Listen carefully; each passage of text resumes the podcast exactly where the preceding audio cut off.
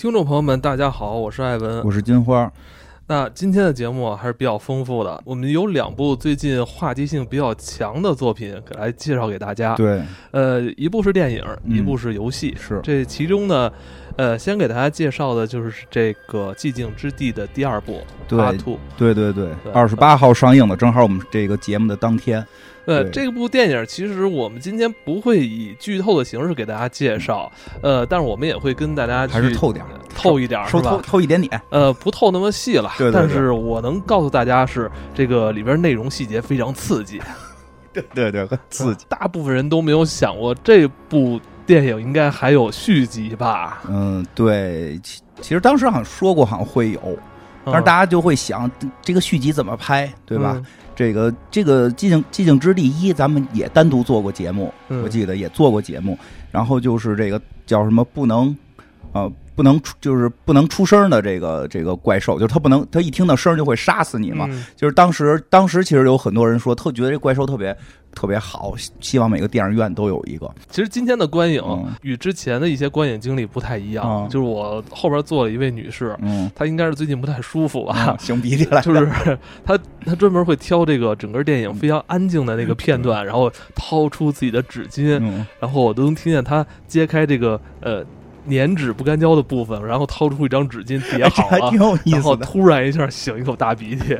末世的这种状态下是吧？然后你不能发出声音，如果发出声音，这个怪兽就会袭击你。对对对。然后这个这位我身后的女士呢，她在这么安静的这个影院非常安静的状态下，就是擤鼻涕，让我就有一种错觉，到底这个声音是我 我身后传来的，还是大荧幕给我反馈出来的？因为一会儿会提到它里边是有一段，就是一点声都没有，真的是没有。然后这个时候。你周围的一些声音有可能会污染你或误导你。说，我觉得，我觉得这反而特有意思。其实，因为咱们在影院很少会出现完全安静的时候。对，因为电影院本身还鼓励你吃爆米花、喝可乐呢嘛，对吧？对对，这都是正常。你像我们之前看的一些像科幻电影啊，这个什么漫威的啊，就就你能听见现现现场什么吃爆米花嘎嘎吱嚼啊，这喝可乐打嗝的时候，人影院是鼓励的，但是你你也觉得很正常，是吧？但是这部电影啊，在这种就是氛围。氛围感很强的状态下，其实我相信现场很多朋友都已经被吸引了，全神贯注在观看。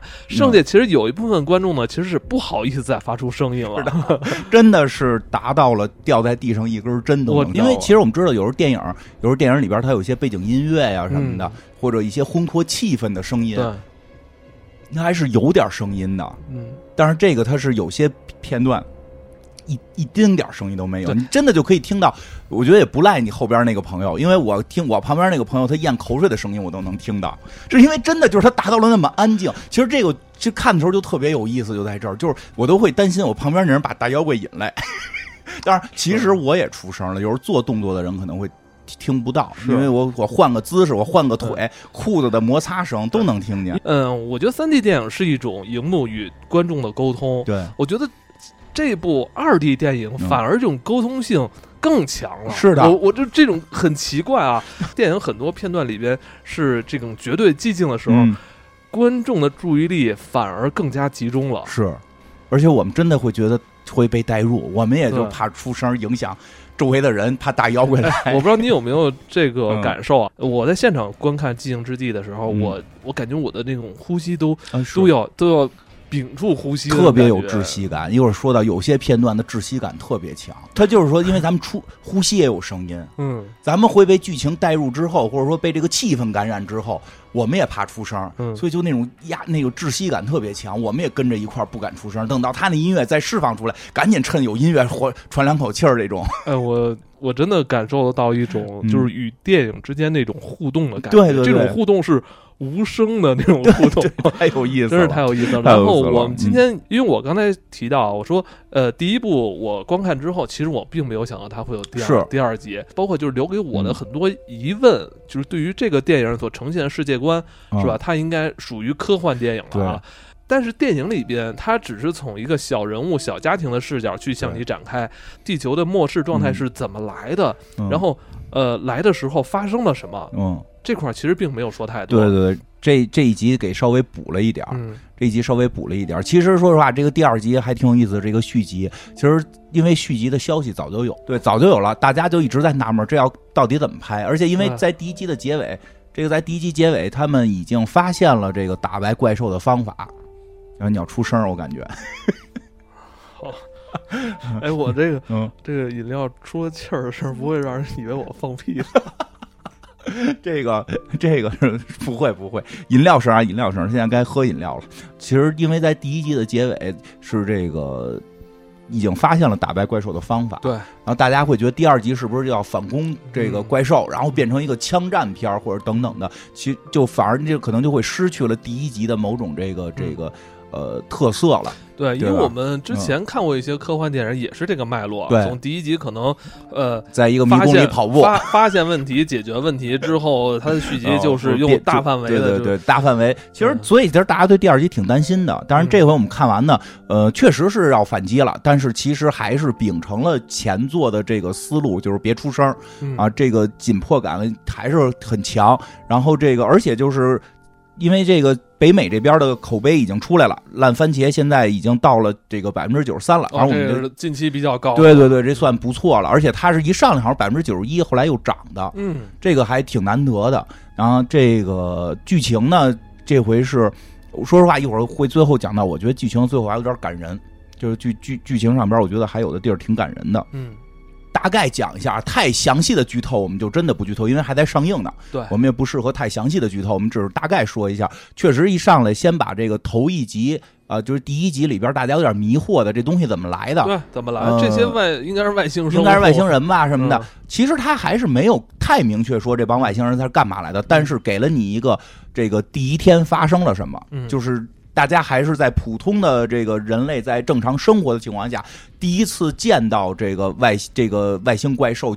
进攻地球的这个当时的反应，当时的这种惊慌啊，然后他们也不知道这个东西是不能听声音，只是凭感觉在躲呀什么的，是补了这么一块的。而且这里边就也有了这个这个第一集里边非常出出出彩的这个爸爸的这个角色，还有又又第二集也接着演，虽然他第一集第第一集里去世了吧。呃，就是这个父亲的角色，当然他本人也是这个导演。对对对对，而且他这个形象特别像。最后幸存者里边的那个男主。特别特别像，然后这个他是给了一些前头的，然后这个前前边这个呃接就是前边把前边第一天的事儿补完之后，后边还是接着第一集的结尾，就是去把这个故事就是紧接着往下讲的，就当这个这个女主他们啊，这个女主角妈妈吧，因为她是一个家庭嘛，这个爸爸去世了，小儿子去世了。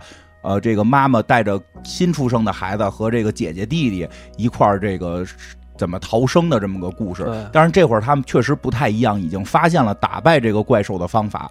但是。但是这个其实有有时候会想，他们已经发现打败怪兽的方法了，这不是就可以反击虐杀了吗？不是玩游戏的，对吧？你玩 以为玩生化危机呢？对呀，一会儿我们会讲到生化危机。可是你想想，生化危机那故事里边每个僵尸的弱点，开头就告诉你了，就是打脑袋就完了。你照样也是很恐怖啊。其实是这样，就是我看完呃《寂静之地》的第一部之后，后来我自己也是反思过，我觉得你在欣赏这种科幻作品的时候，其实你真的不能带入现过于现实的这种功利的这种这种眼光，说啊他为什么不这样，他应该那样，都是普通人。对我觉得在那种环境下，你还是要进入到。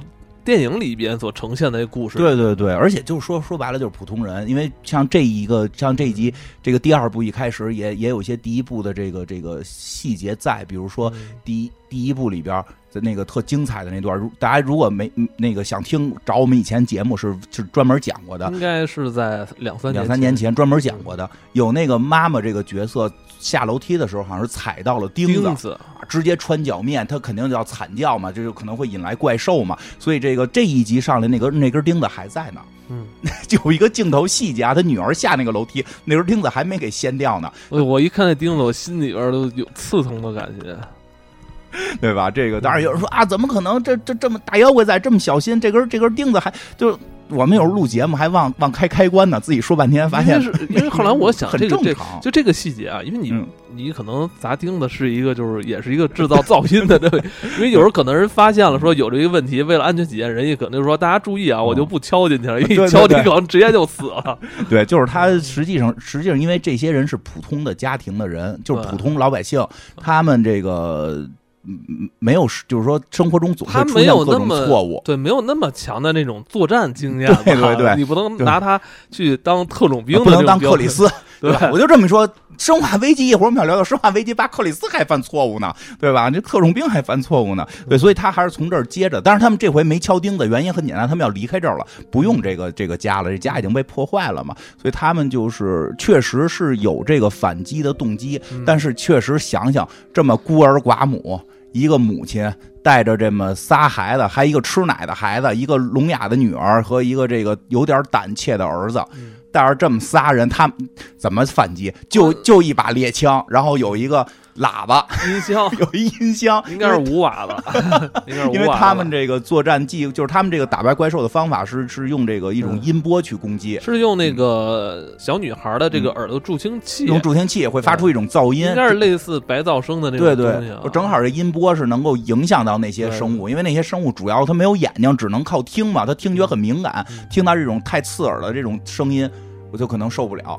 不过这设定也挺好玩的，这设定其实还是比较传统的科幻设定，因为对像那个蒂姆·波顿那个火星人进攻地球，不就是最后死于一种很奇怪的老音乐吗？你说我我估计啊，比如我到一星球，我是一怪兽到一星球，我都面对一堆特别小的人，我要我当大怪物的时候，他们要一直挠玻璃，我估计我也 受不了。就是其实确实是人有时候，你看人有时候都对这种音波会有一种恐惧感。是然后这个这个太细节的东西，我们我们就不剧透呢。但是说有新角色的加入，呃，这部戏的男主其实嗯换成了这个基里安·墨菲。对呃他那呃墨菲刚出场的那个几场戏，我没有认出来是他，大那么毛那么多啊，墨菲。贴的贴的贴的，我不知道，开玩笑，开嗯玩笑。然后这个确实是，而且人确实反击，但是就是说他们的反击其实是很坎坷的。嗯，不像我们想的似的，游戏里边，然后你现在咣一声拿到装备，一个五瓦的音箱，然后你就可以开始出去虐杀敌人，嗯每杀死一个怪还可以捡一点子弹。这这这这这电影虽然它看起来特别的有游戏化感，因为特别这个特别代入，但是它毕竟这这么拍可能就太奇怪了。因为这部电影，其实我看的时候感觉，为什么我觉得特别像末世电影呢？其实它我觉得跟跟那个《行尸走肉》有点像，是它那个场景设置。是的，其实他们最大的困境还是这个补给，你生活必需品得有啊、吃喝得有啊你吃喝包括你人病了是吧？嗯你得吃药啊，是吧？对啊，这东西可能怪物还没有杀死你的状况下，你可能自己可能就不行了。。对啊，所以对于他们来说，他们举家迁移是必然的。对但是很难。嗯一旦走出去，嗯这个能走多远？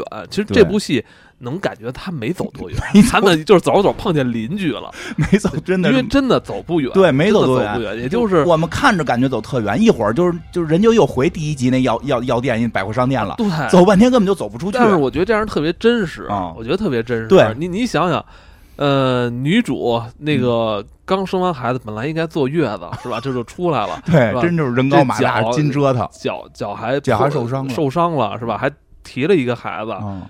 跟着俩孩子，啊这个能走多远？走二里地，我觉得都都都是困难的。对，而且不过说实话，这女主还真的，我觉得演的太好了。嗯，这女主我就真的还挺喜欢，这个这个，因为她有一段就是第一天发生的事儿，就是有他们还 happy 的时候，人类还还没有发现嗯外星人进攻的时候，嗯嗨嗨皮皮的时候，女主其实那个表演就是就是一个母亲，然后那个非常和善，就非常就是，甚至感觉还带着一点小女生的那那种那那那种是吧？我觉得车技不错啊，对开车。开开车对，开开车不不错，，因为有爸爸嘛，家里有大胡子爸爸嘛，所以这个母亲还有一点这个这个，当危险发生之前，她还带着某种小女生的这种状态的感觉，特我觉得这别可爱夫。妇俩都挺强的，都挺强就是遇事都不惊慌，不能，这绝对不能慌，嗯就不能慌。然后，但是这一集，就因为他有那镜头，就是他有回顾前第一天发生的事儿的时候，那个母亲第一次见到怪兽，其实就突然变得很紧张，不知道该该该怎么做，对吧？然后突然转过来就成为了他现在就是这个第一季，呃，就是这个第一部结尾之后的这个剧情。这个母亲的眼神其实是有变化的，就这演员有的时候真的很厉害，就是这个一。就是这双眼睛就能带着戏，真是他这双眼睛就已经是那种坚定的。关键是他的这种眼神让你觉得他还是他，但他已经不一样了。对哎呦，就是因为这个片儿特别有意思的是，没那么多话，不能跟这嘚嘚嘚嘚嘚一直说，撑死了做几个简单的手语就就 OK 了。因为一出生怪兽回来，所以太多的戏可能就是观众通过这种，他就是导演通过这种表达方式让观众去脑补。但最神奇的是，你并不觉得他这个缺少台词，不缺少，真的不缺少。就这双眼睛，因为我们知道第一集的剧情了，我还挺喜欢第一集。这双眼睛，她老公也刚死，他现在这是这个家里边，他这个母亲成为了顶梁柱。他因为好像四百多天嘛，就是说第一天，然后跨到四百多天。那第一天的时候，他还是有这种小女生的这种感觉的年轻的妈妈。然后这一天的时候，他是这个家里的顶梁柱。他的就是对他来讲，他要保护的这三个孩子，嗯，这个真的还眼神带的那种，其实有某种犹豫在里边，但是这种犹豫是我不能犹豫，我必须坚定。我觉得这也是导演包括这部作品想真正想表达的东西。对，对他就是说，这个在困境下，他他如何去做一个合格的母亲？你看似说怎么这么简单嘛？其实你真能在这部戏做成他这样合格母亲，真的非常太难了，确实是。所以他。就是你还得保持冷静，保持冷静。而且呃，你还要预知有可能会发生的危险。对，因为这部戏里边，呃，虽然他们后来也找到了一个暂时的那种避难所，似的地方，但是还是有有问题。危险还是存在，你还是要去寻找这个补给他们一起行动的话，可能。呃存活几率还大一些。那你想想如果现在他们的这个女儿跟妈妈还有这个小儿子还有这襁褓中的这个孩子是吧？如果分开行动该如何而且被迫分开不不是说你如果不分开的话可能明天就死。对你对，因为出现了一些状况，咱们就就细节不说，但是出现状况必须分开。这就是真的，就是这个女演员演的，我就觉得她有一种，就是我也害怕，但我不能让我的孩子害怕，所以我必须要坚强。既然这么讲说，他们如果都谁都不动换，可能最多再 对吧？再活一天，谁也别出声，谁也别动换，然后在那发呆一天，可能这个大家就都死了，对吧？但是你现在可能要出去，可能半天你就死，但有可能你会争取到一个更长久的未来。第一集他们恰恰是。家庭集体行动出的事儿，出的事儿。哎，你看这个就很奇妙啊！大家人多，第一部里边他们是爸爸妈妈全副武装，加上这三个三个孩子，是吧？就是一起走，拿着各种装备去药店拿补给，结果出事儿了。对。那我们现在想，这个是不是？这是不是他们人物成长的一种标志性的一个符号？在这集里，你看，对，在这集里边，他们分开了是一个什么样的结果？我跟你讲，你说这还真是，因为就是这一集没忘上一集的事儿。嗯，这个母亲还特意就是去药店的过程中去了那个，因为是路过嘛，路过了他的这个。小儿子的这个坟，就是他们给建的这个老三也衣冠冢，就是这个 对吧？里边没有没有没有尸体嘛，就是他遇遇难地在这块儿还祭奠了一下，对，还特意就是把自己的结婚戒指放在那儿。对，其实剧透是吧？这个无所谓，这个细节应该无所谓。必须分开，带着的话更麻烦。因为他们当时就是带着最小的孩子，最小的孩子在这种危险，他们认为就是现在我们在一起就是最安全的。对，其实恰恰是这种思想把他们给害了。对。这是一条人物的成长线，有点意思。而且其实更明显的真的是他这里边，因为我觉得人都是有这种状态，就是真的可能危险来临的时候，我们在一起要在一起，在一起，是吧？我们可能买了好多大米跟面，我们就在家里死守。但我发现这个。这是否真的能给你带来安全感？嗯，对，会有安全感，但不一定不一定真安全，总有吃完的时候。你必须得想到长期补给问题等等的这些，所以你看，得有策略了。最最困难的时刻，金花家里也只有半袋米，你你你还是每天会去看看排骨降没降价？对 对对，对，每天看看外头补，先看看补给的供应。再说回来，这个其实这结尾我特喜欢，这第二部结尾，我看的到结尾的时候我。挺激动的甚至有点这个心潮澎湃了。因为什么呀？就这这这个这个这我实在太想透了所以还得说说因为这个最后结尾是这个妈妈就这个女主这个眼眶中的这个感觉饱含着眼泪对吧？就这个她是个什么实际上是什么呢？是这俩孩子成长起来了。这俩孩子打怪兽了。其实这个故事特别有意思因为看的时候中间会有一个错觉会觉得这俩真他妈是熊孩子作祸你就他妈跟那躲着不好吗？对吧？这孩子有的非想拯救世界有的非想出去看看对吧？就是惹祸精甚至会觉得这这这这就为了成心为了出事把这俩孩子给往外撵这这这这种感觉。但实际上到结尾的时候突然觉得就合上了。这个这个这一家子，这爸爸已经去世了，当时就是为了保护孩子。这个母亲自从这一集一上来就肩负起了这个这个。保护这个家庭，然后这个自己可能还恐惧着，但也要坚强的让孩子们别害怕，这这种努力的往前走。那到什么时候是个头嗯，因为为什么最后我特激动呢？我觉得就是。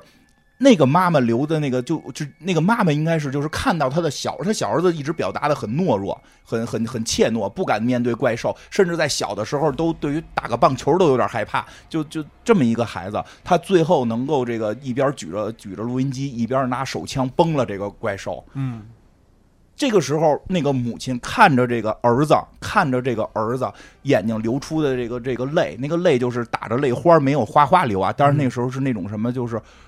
就是孩子终于成功了，就是孩子终于我我的心血。其实，在那一刻，什么怪物都不重要。对，就是你自身的强大，你已经无视这些了。对，就是父母对孩子的爱不是永远的保护。我现在对你的保护是希望你未来能够成长成独当一面的人。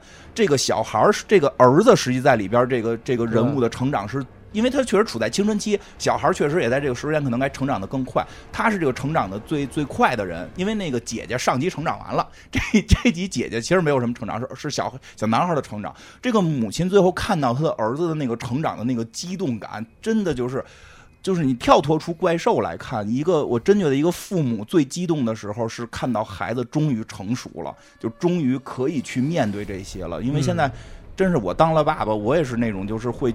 你他当爸爸都十多年了嘛？那孩子在长大嘛，因为我们家孩子也到青春期嘛，也是这会儿嘛。小时候还真不一样，就是青春期的这个变化，真是我所以可能比较有感触。这个真的就是父母对孩子的这种疼爱，因为前两天我正好也刚看了一个，去去这个这个有朋友去讲，就是说一些套路的拍法，说一般都要救女儿。说这个，因为女女女孩在影视里表现这个小女孩可能会更有被人保护欲，这么拍怎么样？怎么样？这个片子其实没有这样。这个小男孩是是，他最后是这个小男孩的成长，母亲看到小男孩的成长的那份感动，和普通我们去看的，就是说一个父母简单的保护孩子的那个感动不一样。我觉得更更深。确实是这个，因为我很少去。在谈论一部电影的时候提到人性两个字，我很少提到，因为我不是特别爱提到这个，动不动。我，但我确实觉得这部电影里边在人性这俩字上确实有所体现。是，就是你看这种电影的时候，你是在看什么的问题？就是你是不是在关注啊？这里人为什么老不穿鞋这个问题？那我觉得那没什么意思。那我觉得。任何的科幻电影，那都是没有什么可去探究的东西了。就是他真正想反映内核是什么？对，就是像你说的，就是人物的成长在里边，或者说在在那种极端条件下，他做出的选择是什么？嗯，其实你不能只看表面的这种状态很好的不多见，这种表现不多见，更多的是只表达了父母的爱。其实父母对孩子的最大的爱是。保护他们到他们成长，别把孩子弄成妈宝，真的。为什么推荐大家在电影院看这部电影？就是音效，现场的音效绝对是这部戏的一个很重要的组成部分。是的，如果你真的是所谓的去说去看一些那种几百兆的东西。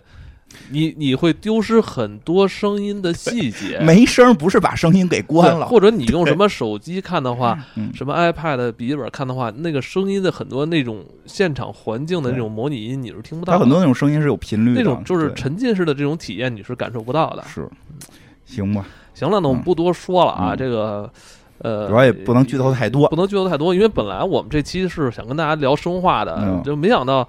这个《寂静之地二》，这个我们也是突如其来说知道要上映的，对对对，我们就赶紧看完之后跟大家聊一聊。嗯，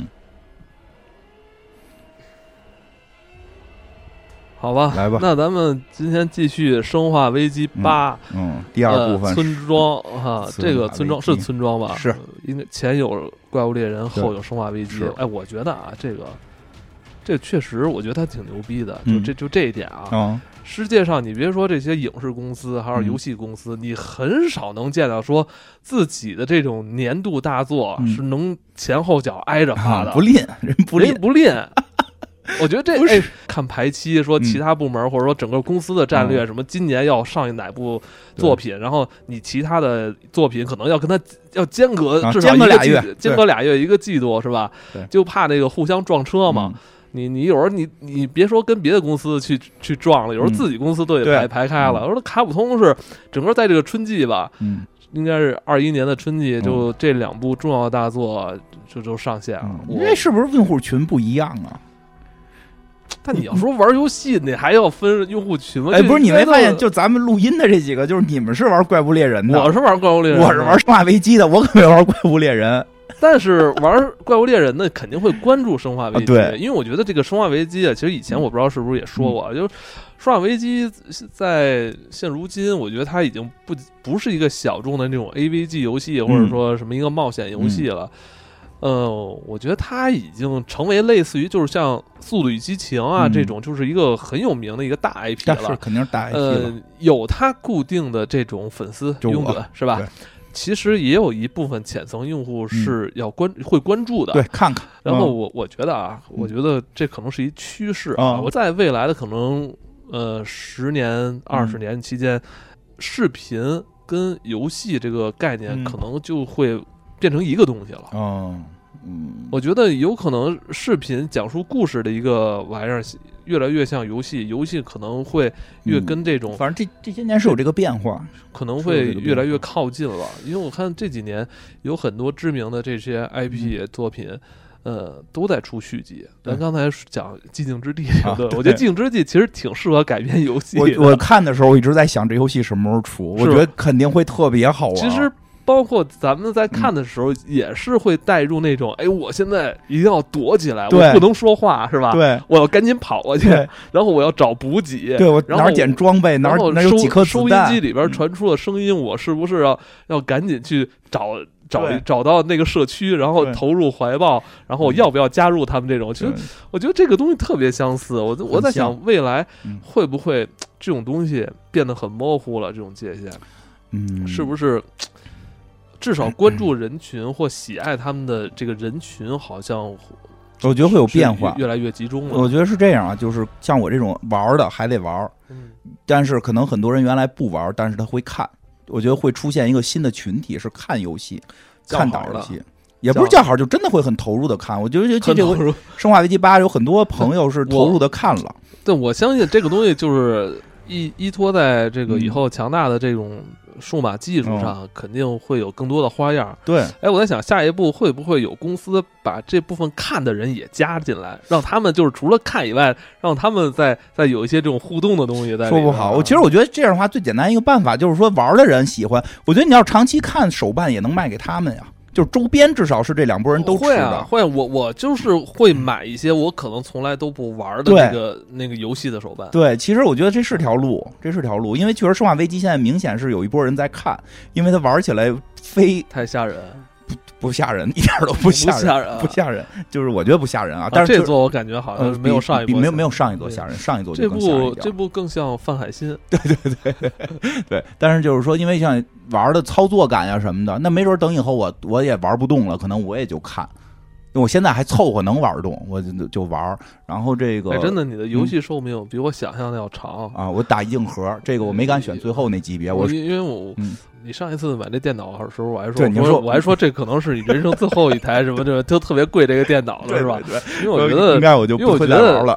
因为我想，因为大多数到过了四十岁，可能就是游戏的那种劲头可能没那么高了，是吧？还玩？但没想到我劲头非常大，还能再玩再玩俩电脑。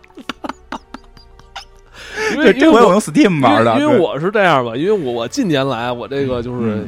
就是这个精精力退化，你知道？就精力不够用了。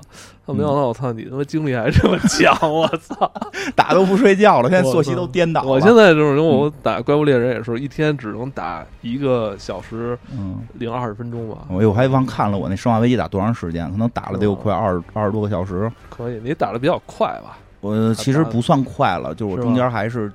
那个中间还是被卡住了几次。哎，那你嗯打二十多二十多个小时没我那个怪物猎人长？应该没有？我怪物猎人都六十小时了。对，因为你你是长期要操作的，我这打完就结束了，我这打完就结束了。我后来看了眼那个更硬核的，就是就我玩的是硬核模式，再往下有那个什么什么，就是就是就是鬼，就是更更难的那个难度，后边还有一个难度，那难度我就没敢打。嗯我因为我打这个硬核就有点有那么一点开初期有点吃力，嗯，但是幸亏我有些经验，就是还是打过去了。再说两句嗯卡普通这事儿。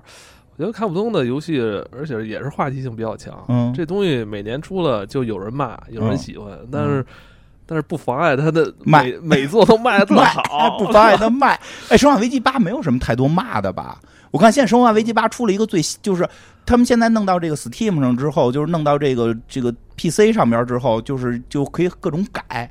就我发现现在 mod 玩家自制的那那种改的，真是看完之后一下把自己从《生化危机》那种很很惊悚的那种状态下给抽离出来了，一对我一点都不惊悚。打的时候也是之前已经看的，因为我我我不是当天玩的，我嗯等了几天玩的，当时在玩别的，然后我已经看了一些那个那种就是改的视频了，就我嗯整个打的过程中就，所以就恐恐怖感确实在降低。我看到那个那你个大感觉，你感觉这个《生化危机八》里边，大家就是那个呃 NPC 还很很严肃的，好像要要吓唬你的时候，你觉得很可笑是吧？我说你什么时候脱衣服呀？我一会儿拿苍蝇拍打你屁股呀！哎，苍蝇拍那是 真的吗，游戏里没有，他是有人改的，应该是改的吧，或者说特殊道具。反正我正常打哎，是没那我看有东西的他们就是用力苍蝇拍还能打出声儿呢，打上屁股啊。我不知道，因为而且我我就正常打了硬核一遍。我还你上来没有看了一个，我嗯还看了一个那个有人拿 GTA 五嗯里边老崔抱着那个夫人的拍屁股，我不知道那是怎么改的，那么牛逼啊！我 呃，就改我之前那个《生化危机二》还是生《生化危机四》的那个三的重置版的时候，有有把那个追你的那大妖怪那个改成那个托马斯小火车的，巨他妈吓人，那个比原版吓人。他是怎么是脸改成还是不是，就是改成了一辆小火车，一过来还呜呜的。但是那个托马斯那个小火车，其实其实挺托马斯就挺吓人的，他挺诡异的。然后在那么一个楼道里，突然有一辆火车，然后火车前面有一个笑脸冲着朝你开过来。呃，挺他妈吓人的。现在这版，现在这版给改成把那个夫把那个第一个 boss 给改成一个裸体，有裸夫人。对有现我我我有裸体版我只见过秃秃头的夫人。有裸体版夫人了啊、啊，那哪儿哪儿能看见？你有兴趣是吗？然后武器变成苍蝇拍拍人屁股，呃，一个新的文化形式吧。因为我觉得《生化危机》再也不恐怖了。再也不恐怖了。我觉得，我觉得这叫什么 MOD 这类，这个，因为我现在一直也在玩另一个 MOD 的游戏，就是嗯把《三国十一》改的，嗯我玩的特别投入。嗯我发现这个玩家的想象力有时候也挺挺挺无无限的，有意思。对，但是说回原作吧，说说人原作吧，别光讲人家这个这光屁股的了。因为那个有朋友是那个问我，因为有朋友问我来的，说这座这个恐怖吗？呃不是，他们觉得吃书了，怎么改狼人吸血鬼了？啊，对你，哎，你不这么说，你还真忘了《生化危机》到底是什么？生化危机不是打僵尸吗？对对对对对，你这你这版怎么改？怎么上来是一吸血鬼，然后还有一个狼人什么的，这那的是啊，提线木偶什么的。这个改恐怖，改改这个不是叫什么？就改这个奇幻的了。应该是《生化危机》从上一部嗯就、就莫名其妙的，就是就改了，神神叨叨的，是神神叨叨。吧对吧？他还好，就是其实没吃书，他就是这些只是一个表象，他他实际上最后还是做实验，还是这个这个生化武器，他最后还是生化武器。这些人只这些人只只是生化武器，看着像这些东西而已。你刚才一说，嗯我突然发现好像是有点偏离最早生化的味道了。对但这部作品恰恰是是衔接着第七部，对，就是这部作品的主角依然是伊森，依然伊森啊也有老生化的这些角色角色出现，而且玩到后来，就这游戏特别好玩。开始看的我是莫名其妙，嗯，匪夷所思。然后这个越到后来越生化，越到后来越生化，最后翻的那大翻了一些梗吧，不能叫大梗，有些小梗给翻过来之后，觉得嘿这玩意儿太生化了，就所以就玩的时候感觉特别不一样。嗯，因为一上来呢，就是说这这故事一上来就是我是那个就是三代的男主啊，当然一上来我也不知道为什么我有妻子，因为因为我在第就第七代的男主啊，这个伊森，这个《生化危机》第七代是从这儿延续的。我上来呢是这个扮演他，然后我有有一孩子，我还有一我那媳妇儿米娅还在。我当时我就惊讶了，因为我在第七部的时候把米娅给杀了。当然，他们说那个我我我选择抛弃米娅那个剧情是是一个错误剧情。对，因为我我还记得咱们在 对跟大家聊七的时候，对你是选择了那个女孩儿，结果女孩儿没没没多久就石化了。对，气死我了！我说那他妈选那个我自己那个原来那媳妇儿米娅，她他妈是个大妖怪，她他妈老等于你后来就没选跟你的原配妻子那条线。对我没选，我后来就是比较热衷于那个女孩的问题。我后来我玩了 DLC，那个女孩。被她大爷给救了，对，他大爷弄一个大拳头抡他爸，特别逗。我比较热衷于那条线，所以这个故事一上来，哟，我玩那条线完全不算数。就是咱们上一集的主角伊森，后来也是带着他的妻子，就是搬到了欧洲去居住，生出了一个孩子，小小女孩罗斯，罗斯肉肉丝。肉丝。然后故事从这儿开始，对。他们已经开始过这种正常的这种家庭生活、夫妻生活。是是是，我也挺服的，对吧？因为我深刻的我，因为我始终记得我玩《生化危机七》的时候，我被这女的吓过，出来拿大斧子把我手剁了。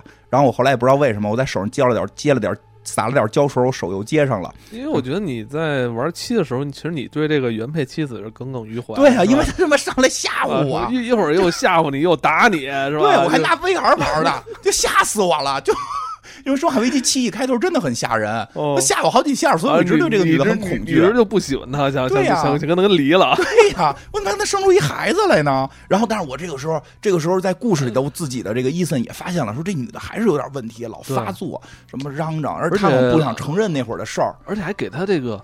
这个这么小的一孩子，不应该不满周岁的孩子讲恐怖童话、讲鬼故事，老吓人了。哎呦，我说这这这就是有问题。就是我也喜欢给我孩子就是找恐怖故事。你少讲点吧，就是有问题。我跟你讲，我说这编剧就就是就没选那小姑娘条线，就选的是他妈他妈妻子这条线，他妈都白挨吓了。果不其然，果不其然，突然啊，正跟妻子说话，突然有人就把我妻子给打了，拿机枪突一枪窜了肩膀。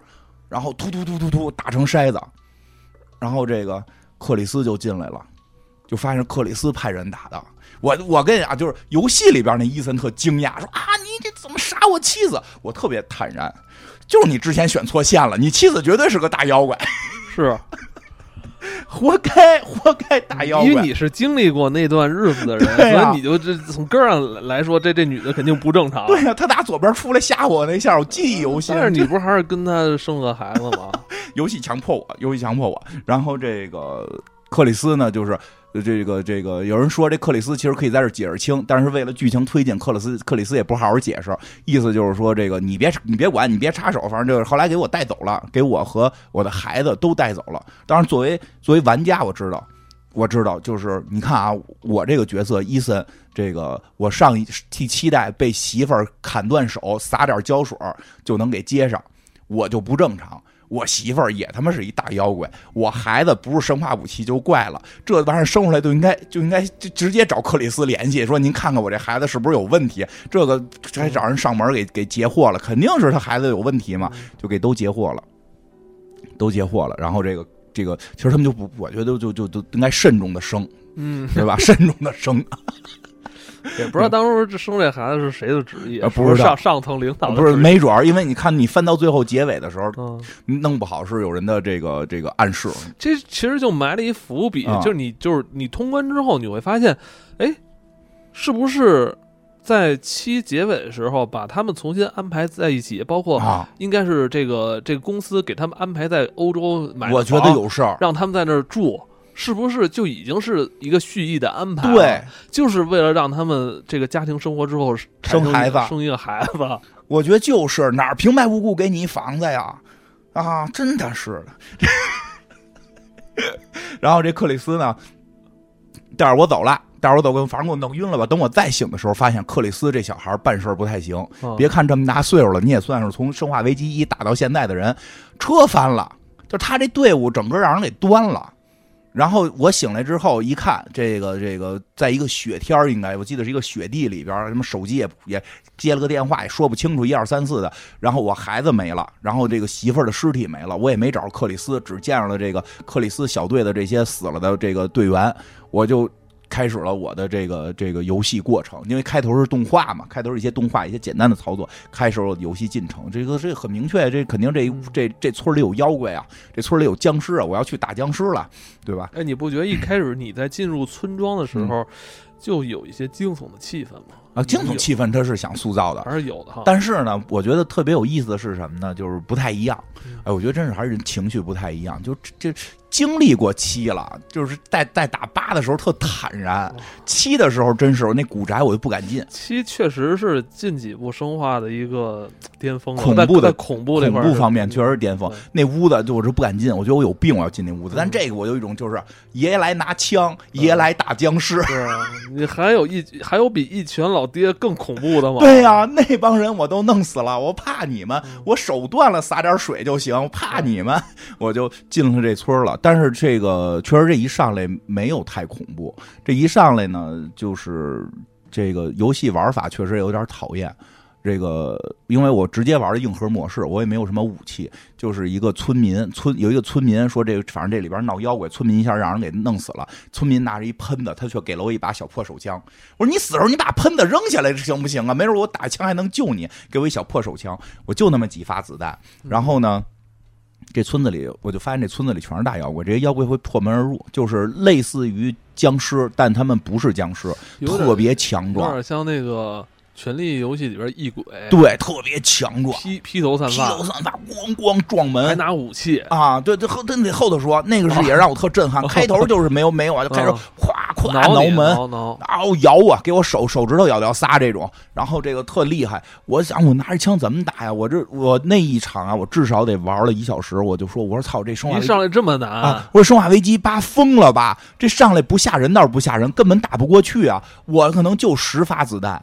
然后这村里边就有一个那个红桶能打炸，有两袋有两袋面粉，打了面粉之后，那个怪会在那晕。我说你是让我拿刀攮这帮玩意儿吗？我就真一个人在，而且打了这些怪之后，他们会掉一些碎片，就掉一些这个这个骨头，那骨头能捡。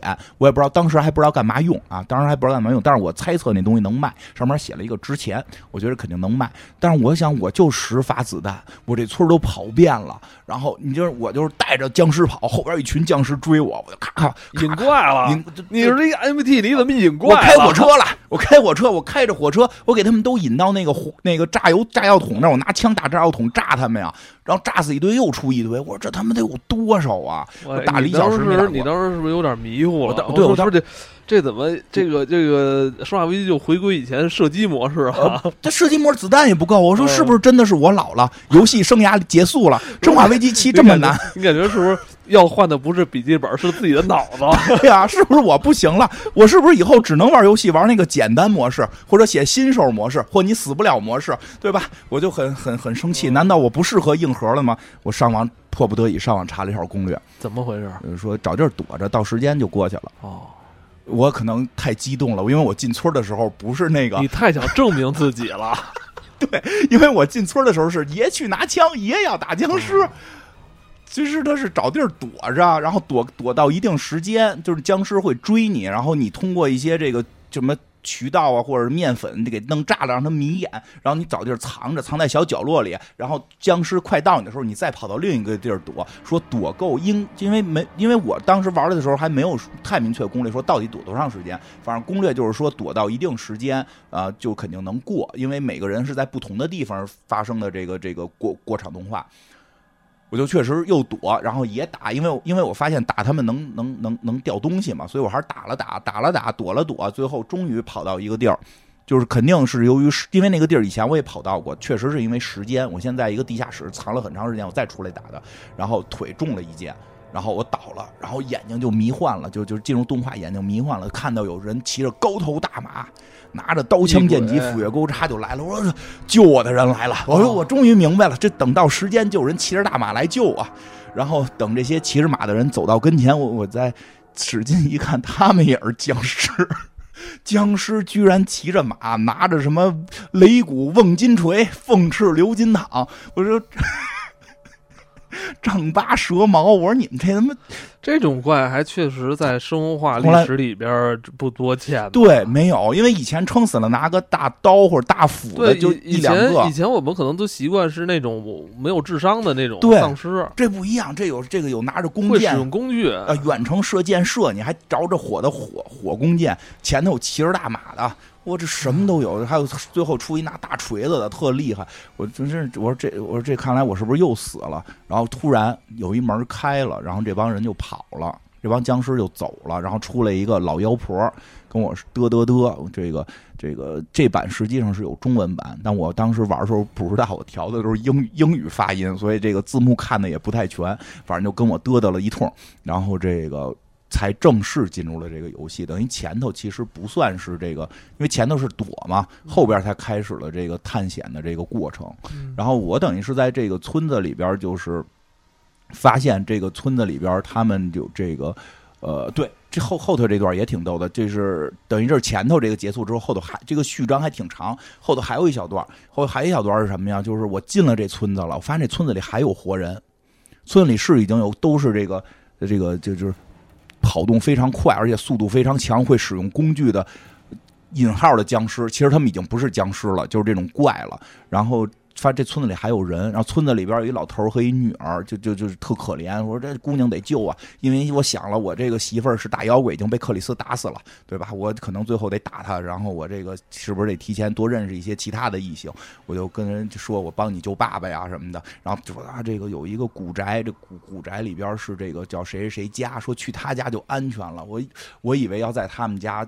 就是后来我就去到他们家了，然后开门一老太太说：“哎呦，这不是邻居吗？赶紧进来。”说：“但是你是个外人，有人就不想让我进，有人想让我进。我我我开始我又判断失误了，我以为是要在这个古宅里边吧。我知道这帮人里边肯定都有人变异，我以为是得在这古宅里边得怎么挣脱呀、打斗啊什么的。进去了好像有一分钟吗？我带进去老头变僵尸了，把所有人都杀了，然后古宅就着了。”我就得赶紧跑，我就想，哎呦，我得带着这这这个老头的女儿跑啊，对吧？我不是为了救你们吗？我带着老头女儿跑，我以为这老头女儿后边得跟我是那个，因为之前有很多版本是一对儿嘛，就是这个可以控制两个人嘛，产生某种羁绊嘛，对吧？我觉得这女的可能以后要跟我产生羁绊，我们俩得一块儿，有有地儿我过不去，我得拖她过去，或者让她怎怎么怎么着爬过去，她身材小，结果他妈这这女的先是开枪给自己爸爸给打给打了，因为他爸变僵尸了，然后。后边他爸爸又追上来了，他结果这女孩自己跳火海里死了，然后完了，领领盒饭了，领盒饭了，然后大宅着了。我说这之前所有生化危机元素全没了呗，就是古宅也没了，然后这个互动 NPC 也没了。我真是他妈命煞命煞他妈什么天煞孤星了，感觉就是玩他妈半天，好像一点成长都 没有。对呀，我特别搓火，什么一无所有，一无所有。就是开头因为屋里有好多人说啊，开始我们讲说这有确实有怪兽啊，你还特意记了一下这个每个人的脸，对我还记这人是谁，那人是谁，这是什么关系，那人什么关系？说你看他都被给咬残了什么的，这种很都。他妈白费，全死秃了。哎呦，反正这个，因为这个故事这只是前头的引子，其实这都没到正章呢。对，到正，其实到了正章呢，是就是我是进一步的一个人逃跑。呃，又后边这这挺好玩，有几个地儿特真挺震撼。就是我逃到了，跑到了一个，因为我来干嘛来了？就是我发现这个，我女儿可能跟这事儿有关。说这村子里边啊，有一个叫什么？对你忘了你要干嘛？我救我女儿来，我救我女儿来。你以为进来打僵尸了？角角角色是来救女儿的，作为玩家我是来打僵尸的。我我后来忘了，我是得带入角色，我得找女儿去，因为他这个里边说他们有一个什么。母神米兰达是吧？大家就叫母神米兰达，信奉的一个信奉的邪神。然后这村子里还供着什么黑山羊，一看就是一信邪教的村子。所以确实这个故事一上来就带着带着封建迷信的感觉，不是科幻，是他妈范海辛来他妈杀杀这堆吸血鬼的。然后呢，很很快的，我在一个地下室，我就正准备去去找我女儿到底在哪儿什么的，找线索的时候，来了个万磁王。嗯，这个万磁王出现是很令我惊讶。你你这时候又进入到一个城堡里是吧？没，还那会儿还不叫城堡呢，还不算城堡，就是这个这个破设施吧，古旧的一些设施。这万磁王呢，就是为什么叫万磁王呢？这也是生化危机头一回出现这样的，当然后来都有解释啊。它周围都是铁片儿，他拿一大铁锤，然后周围就是一堆铁片他而且他不是僵尸，他是穿着个风衣，戴个墨镜，戴个帽子，就是一个人，然后可以跟我对话。然后他主要是周围有一圈这个磁场在保护着他，然后还飞着铁片儿这都有点科幻。不是这他妈太生太太这不是生化危机，这什么 X 战警啊？他给我逮了，他把你想啊，他这么厉害，他啪一伸手，铁片就给我呼起来了，一堆铁片给我包成一大铁球抓起来了。我说这这这我这怎么打呀？我生化危机我就是断胳膊能接上你，你他妈直接改万磁王，我又不是红女巫，怎么打你啊？结果结果一上来就给我逮到了这个他们老巢了，就去带我见这个米兰达母亲了。这个 boss 啊，大 boss 母神米兰达这块就引出了这个这个游戏实际上是有四个小 boss，一个大 boss。嗯，其实我们一直看说那个那个那个女女巨人，就那个公爵、女公爵什么的女女夫人。其实是一号 boss，是个小 boss，确实是一个巨型的大个女人。所以说一下她这几个角色，其实设定挺有意思的。她这个大个的这个夫人，她是源自于就是恐怖元素，是源自于这个日本的叫八尺大人。我孩子他们老传这玩意儿，说日本有一个民间的这个儿童的都市传说，说有一个女人大概有八尺高。八尺两米，好像说两米多，两米多。他们姚明呃跟姚明差不多，跟姚明差不多。当然，你想日本人传这，可能对他们来讲就太高了。说是特别吓人，青青面獠牙，戴着就是他很很明确说会戴一个白白的那个宽檐帽子，穿一身白衣服。所以这个夫人的视觉形象是来自于这个八尺大人哦啊，是来自于八尺大人。会不会以前他们那个？平均身高比较低、比较矮的时候见到的洋人啊，估计是，因为它确实是那种宽边的那种帽子。见到那些什么北欧的那那边，因为我去日本旅游，看到他们那些就是比较岁数比较大的日本的男性、女性，都真的身高是特别矮的。真的是对，咱们去那大阪城的时候，你还记得吗？对，咱在大阪城下边看到一个真田家的一个 cos 是吧？不不应该说是一个，就是穿着金真田家的那个那个盔甲的一个老人，他特别矮，特别矮，我觉得他应该绝对不到一米六，一米六不一米四可能就差吧，一一米四一米五。对，因为他怎么说，跟当年他们的那个。就是坐姿什么的是有关的，就是发育是有问题的。对，那个他们可能确实是拿洋人那个觉得一些来了一些高个洋人，而且那个时候最容易传这种对传说，青面獠牙、蓝眼珠、红头发，是挺吓人啊！吃不得是吃人的鬼吗？对吧？洋有时候在街上，我有时候街上就是迎面走了一个非洲裔，我也觉得害怕。实话实说。然后后来这个这个这是一个这个女巨人，其实她是第一关 BOSS。从玩的感觉来讲，实际上啊，这个第一个 BOSS 打完，基本上是一个差不多原来生化危机的整体流程，有解谜内容，有这个小 BOSS 战，有大 BOSS 战，最后爆大 BOSS 会变。然后呢，这个玩完之后我挺惊讶，我以为打完它完了呢。但是这上来开始知道还有另外几个，我后来想呢，说这四个全打。这他妈得多老长啊！因为我打完头一个打了特长时间，打完第一个女夫人是不是你感觉已经快结束了？快，我也觉得已经快结束了。就是这你的游戏时间已经很长了。对，我觉得这个整个游戏体验已经是大概在已经打完三分之二了，应该。你觉得是不是体验已经也够丰富了？可以了，这部分上不短了。当然，因为我是那个不是快速通关，我就是自己一点一点的往下打，还没看攻略，嗯，挺漫长的。呃，就是开头那个看了一次攻略。然后后来人告诉我说后头还有仨得打呢，我说这他妈太长了，不是挺好吗？人你这个游戏元素丰富啊。但是后来打第二个发现第二个特短，第二个就就一间屋子，就一间屋子。第二就在一间屋子里打都没有怪，都没有怪，就是在里边解谜。然后第三个是有一些那个有些场景，但实际也就是一个大场景，比也相对短。就是后几个是其实相对短，所以这头一个就是这夫人，这夫人实际上确实是成为了《生化危机八》的一个代表角色，因为她是所占篇幅最长的。对啊，然后她还有一个是一个提线木偶，一个就是那个那个穿着白婚纱的木偶，那个他也是一个一个一个怪，然后还有一个怪呢是一个感觉那个就是一个脸上边长了胳膊腿儿，就是就是这个脸，大家可以想这个脸就被肿胀的特别大。然后跟脖子、肚子连在一起，脖子、肚子那都是赖，都都是大脓、大脓包，特恶心啊！这么一怪物。然后还有就是刚才那万磁王，这是米兰达母神的四个小弟吧。这四个小弟就互相争执，互相看对方不顺眼，主要是这白白色的这巨巨巨型夫人和这个万磁王俩人互相屌对方，说你傻逼，说你傻逼这种，就这这意思吧，对吧？这个因为这个谁，这夫人想要我，夫人想要我，夫人说这个她三个女儿比较喜欢招待这个这个陌生人，我说那就夫人带我走吧，然后。然后这个当然这个万磁王不同意，万磁王不同意。然后但是米就是明显米兰达的那个那个就是那个母神，他有决定权，母神有决定权。母神说就交给这个万磁王了，把我把我给这个又是一场让我这个非常非常惊讶的这也不叫惊讶，就是让我踌躇了一阵的一个。你跟万万磁王的这个打斗戏份算篇幅还算比较多的吧？呃，还可以。但是跟那个大夫人比，跟那个巨型夫人没法比。你觉得这几个 BOSS 打起来会难吗？呃，夫人、夫夫人和那个大大脸，夫人和大脸两个是常规的打法，常规打法，射枪什么的，打枪啊，根据你之前攒的子弹的多少，根据你的操控是有关的。可就是你之前攒的东西越多，你打它会越容易，就比较像以前的打法。另外两个不是。另外两个有一个根本不需要打，是一个解谜；另外一个是打它是用一套单独的武器系统，所以你不需要攒。对，然后反正这块就是它有些设定也挺讨厌。然后那个万磁王就让我在地窖跑，说让那堆怪物抓我，然后跑到跑到头，我跑的可快了，跑到头发现过来一个转着圈的那个滚轮的狼牙棒，巨型狼牙棒滚着就朝我来了。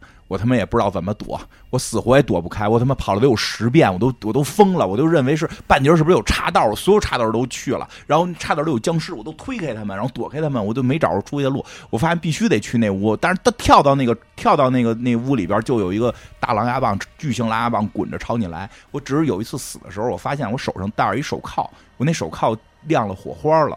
我说是不是得拿狼牙棒把我这个？手铐给解开呀，然后每我就开始冲着那狼牙棒去，然后发现我就被碾碎了。哎呦，给我气的！就那关，就那块我都说不行，我再查查攻略。但我觉得不行，我我生化危机玩这么多，我不能查攻略。我还还行，大概跑了有十遍吧，找到了，是他妈在贴墙那儿有一个有一个小拐弯，可以把躲进一个人去，正好那狼牙棒滚过来就停在那儿了。我就藏在了那个小拐弯里头，然后停在那儿了，然后把我那个手铐给打开了，然后才逃出去。逃出去之后，基本上是在那个村庄里边，其实就很正常的玩法，这个捡捡子弹，然后那个捡捡捡药，然后捡钥匙什么的这种，然后各种各样的屋子的什么。那这里边其实你的主线还是要找你那个小女儿，对，找女儿。那这边嗯，就是线索还是要。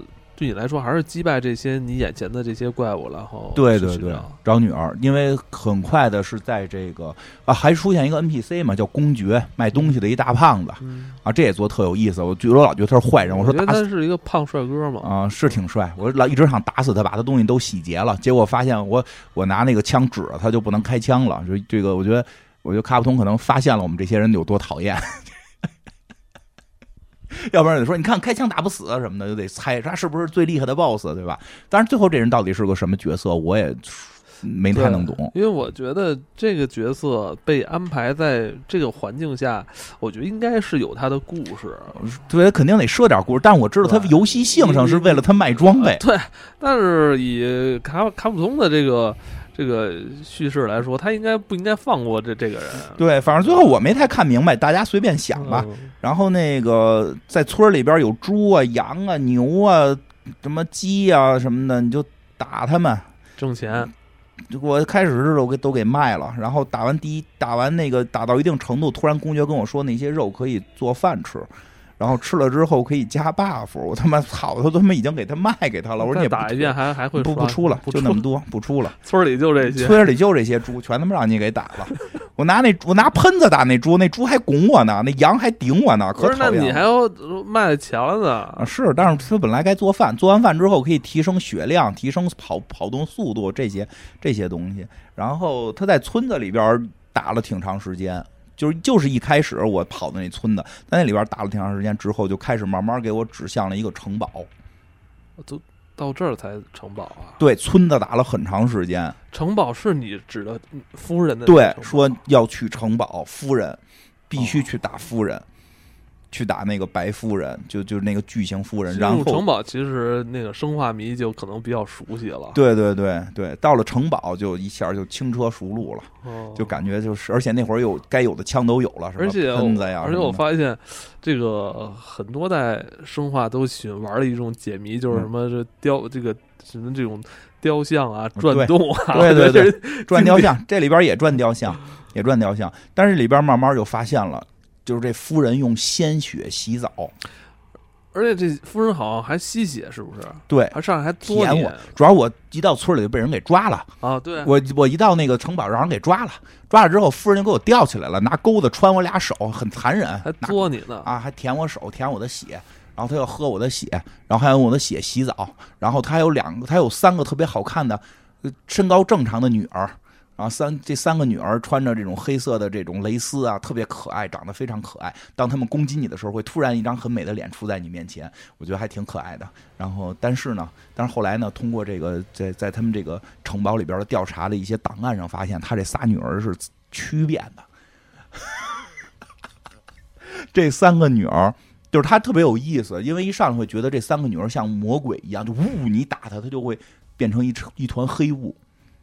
这夫人呢是手上能长出大大爪子，像个吸血鬼，还喝血，还用这个血洗澡。因为用血洗澡也是用的以前的这个吸血鬼的一个这个一个叫什么？这个传言是当年欧洲有一个有一个贵妇人，一个公公什么什么公爵还是男爵的夫人，她确实用处女的血洗澡。她是被记载的一个人杀人最多的，她杀了六百多个人，然后用他们的血就是来洗澡。这个是真实历史记载，后来这个女的就被定为了女吸血鬼的原型，这个夫人也用了这个梗了。他，你说这原型里边的杀六百多人没人管吗？因为是领主，但是后来被人揭发了。哦，他是那个那个欧洲封建时代领土上这些都是我的，我想怎么折腾怎么折腾。他经常可以掩盖。嗯，这抓六百多个处女，对，说是这样。他主要是本村的抓完了，开始抓邻村的，后来慢慢被发现了。他本村的他自己领土的处理好像还挺难被抓的，就是这个，他是用了这个原型，所以确实开始会觉得这女的是吸血鬼。她确实挺高，看着得有三米，我觉得出入特不方便，老他妈弯着个腰。但是后来慢慢发现这些人特别可笑，你知道吗？所以后来打着从来不觉得恐惧，我都正面刚他，一点都不害怕，跟大傻子似的。就是我觉得是这样，你你还你还是用英文配音的，你要是用中文的，你更更觉得对，可能会觉得更搞笑。就是，但是它游戏性特别好玩。比如他这仨姑娘最后是怎么回事？这仨姑娘啊，是这个夫人做实验做出来的，是用不？因为我后来发现这个这个这个夫人的地下室，因为好像说那个原型是发 发明铁处女的那个那个那个那个刑具的，就是那人身上好多刺儿，啪一关给人扎碎了的那个，就是他有个地地下室，全是牢房，然后他留了很多实验的那个那个那个说明书。实验上边是他是说用这个苍蝇啊。这个蛆什么的吃人，吃尸体或者说吃濒死的人，然后这个虫子本身是带有某种这个这个特，就是苍蝇会吃吗？蛆吃啊，蛆蛆吃啊，是说因为它什么？他是说老有一个东西叫恩惠，说是这个米兰达母神给了我这个恩惠，我要用这个恩惠做出更高级的东西来。这个恩惠。说这个恩惠给了，就是让给人污染了，它其实就是类似于细菌、病毒这种，就是生化东西。这种生化东西给了一个人之后，再让这个虫子吃这个人，说吃了好多之后，有三具尸体，吃完之后，哎，到第多少天，这些苍蝇就会组成这个人。所以这个人你看着是个人，其实他是一群苍蝇，他是基于这个已经死的尸体上边，然后去吃完了长成苍蝇，然后就是跟这个人就能动了。但是你拿枪一打，他就会变成一堆苍蝇，然后再重新再聚回来。哦。然后后来其实那段那段游戏设置很好玩，他就是说这个这个这这仨姑娘。这仨姑娘，那个苍蝇是怕冷空气的，对，所以他们只能在屋里。所以你在跟他天冷的时候，你发现苍蝇少。对，所以你跟他作战的时候，要利用那些一些窗户的那个冷空气，而且就是有一些封闭房间，你需要用手雷把那个把墙给炸碎，让冷空气进来，因为外边冰天雪地嘛，就还挺有意思。那段打斗挺好玩，还是挺传统的生化的打斗。然后这个后来这么喜欢这三个姑娘，你说在杀死的时候你心疼啊？他说都是苍蝇啊，用不好用也，嗡嗡嗡多讨厌，对吧？这个这个夫人后来就是不不吓人的原因是什么呀？你在城堡里偷听我打电话，他妈跟就是一妈宝。米兰达母亲不爱我了，我才是最完美的。他我为什么要跟那些傻瓜在一起？就都是这这就是啊。另外那因为他们不是四个人是米兰达的属下吗？那几个都是傻帽，都是神经病。这我才是最完美的。为什么他们不把伊森交给我？你要给母亲打电话，母亲那个万磁王已经搞砸了，这这让让我来办吧。就是你就感觉他跟一个白长三米了。跟他们一个那个就是长不大的孩子似的。你跟那个夫人打斗，你觉得怎么样？过程？呃，夫人最后是变身成一个大龙。哦，夫人正常情况下就是追追追击者机制，他就一直追你，一直追你，没什么压迫感。经常是你开门看见一个白的女人朝你走过来，然后你就扭头跑就完了，跟大傻帽似的。他他不会咯咯咯太跑吧？没有，他也不跑，他也没远程武器，没任何压迫感都没有。而且你之前主要偷听过他打电话，觉得他像一个特别傻的人。反正这座生化危机好像没有那么惊悚，对，不惊悚，因为他因为因为什么呀？他实际上是这四个人物都是心理有问题。有至少有三个有严重心理问题，所以这个角色他不恐怖。因为原先的《生化危机》那些人，你他没有他，你就感觉他没有性格，他没有灵魂，没缺少人性，他没有人性。这里边太人性，这里边特别人性，还他妈磨叽呢。这该给谁呀？什么的，这那的，怎么不爱我了？就就就干嘛自己老学这样？就是学学他嘛，学夫人嘛。所以其实确实恐惧性在降低，就在这儿。因为你打他的时候，你知道他只是一个长得个儿大的这个女人而已。你手上长仨爪子，可能就是金刚狼，其实没有恐惧感了，因为它有人性了，就没有恐惧感了。然后这个同类，对他最后这一同类变成一大龙，你就是他他有人心，就挺好打的。龙那段反正打了一阵儿，就是就是就算是结尾了，就是我已经就是觉得第一快该结尾了。把龙打死之后，最后捡了一东西，捡一东西说是我孩子的脑袋。是一个那个那个那一个方的一个盒子，说里边装的是，就是我开始不知道，还挺美的。说操，这捡一什么呀？后来跑到那个公爵那儿，公爵说你你擦了看看，上面写着罗斯的头吧，好像是。说啊，我孩子的头，我孩子已经被肢解了，我操！但我还是要救他，因为我的胳膊掉了，洒点水就长上。所以后来有人他妈的发那个，就是那个那个网上发那个那个四格漫画特逗嘛。夫人给米兰达母亲打电话说，那个伊森说，你这有人在我的城堡里，可吓人了。我把他的手锯断了，洒点水就长上了，肉不光长上，连连袖子连布都长上了。说这他妈大妖怪在我的城堡里，就是就确实感觉伊森好像比他们恐怖。不过这个还真是这个，哎，这一座里边伊森依然断手是吧？对，依然断手，后来也接了，接手洒洒水接手，洗洗，他人就说嘛，洗洗手就能把胳膊长上。他不是洗手液赞人吗？洗手侠，我跟你说他是。所以其实到后来结尾有解释，到结尾有解释，它不是一个简单的游戏设定。所以，但是你发现玩家这个角度特别有意思，就是。嗯，很少有人会对这个事儿就是会抗拒啊，对吧？但是就在那种状态下，在游戏里边那种状态下，大家认为伊森赶紧接上手继续战斗，这是无比重要的。就是呃，从主观角度来看。呃，我一定要有这个能力，我不管这个能力是从哪儿来的，对，但我一定要有，一定要强，我一定要把眼前的东西都打倒，对，然后呃，我我还会，我还会告诉自己，我还是我。这是游戏的一个特殊性，我是正义的。对，当游戏者发现这件事儿我不在乎的时候，其实你就理解了为什么很多时候我们不不不去考虑这些问题了。对啊，为什么手接着接上了，反而能接？我现在得赶紧打怪，我还是我呀。对呀，打怪去。然后这这个后来就是，所以就是说，他这个小孩脑袋就留着，然后那个那个谁，那个公爵，反正就说，你看这有一个柱子，那柱子上边一共有四个窟窿眼这四个窟窿眼就是装上四个这个东西就能够动了。而这个特别逗，那个柱子的造型，那个柱子的俯视看起来就像雨伞公司。开始我还纳闷呢，我说雨伞公司连这儿都渗透了，雨伞公司不是都都给破坏了吗？不是雨伞公司都没了吗？这雨伞公司还在这儿还有个基地，但是后来才发现不是这么回事儿，只是这柱子特别像雨雨伞公司的标志。然后就让我再去找另外几个，然后找那个第二个是去打那个提线木偶。提线木偶那个人是什么呢？就是说那个人好像也是。也是被感染了，然后但是他能让人产生幻觉，所以大家打的时候是在打一个木偶，最后是把他给捅死了。然后整个过程没有什么打斗，就是在屋里找那个木偶。然后那个第三个是打那个大脸，我大脸更可怕，大脸。大脸那个就是，就是就我我我都真的特别想赶紧打死他，解决他的这个悲伤的一生。他你发现大脸的时候，他在一个地下室里，这个特别惨的一个小闸道里看电视呢，然后还吐，哎呀吐，然后还说他们都觉得我是傻帽，我不是傻帽，我我要抓住伊森证明我不是傻帽，这样他们就不会讨厌我了。特他妈可怜，就一特特可怜，你觉得他？就赶紧结电视了，我赶紧结果了，你完事儿吧，都挺人性的，特有打电话的，我看电视。